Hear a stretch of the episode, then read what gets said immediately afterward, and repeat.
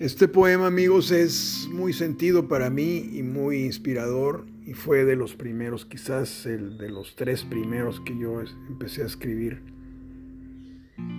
Y perdonen ustedes si hay errores en la métrica o en, en otra situación, pero sigo considerando la poesía como algo libre, como algo que no debe tener reglas, porque considero que cada persona cada ser humano es un poeta.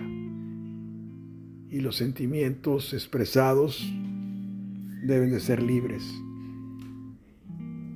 Este poema es dedicado a Bettina Bustamante,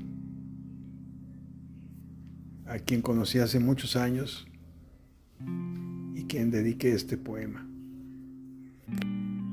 Se titula Noche no terminada. Aquella noche fue de una emoción guardada.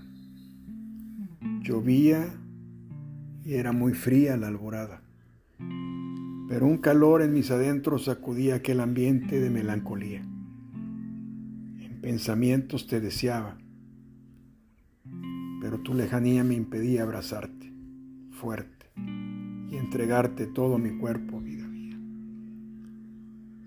Noche fría que no detenía que ese fuego en mi interior irradiara a la brisa que viajaba de un lado al otro en agonía.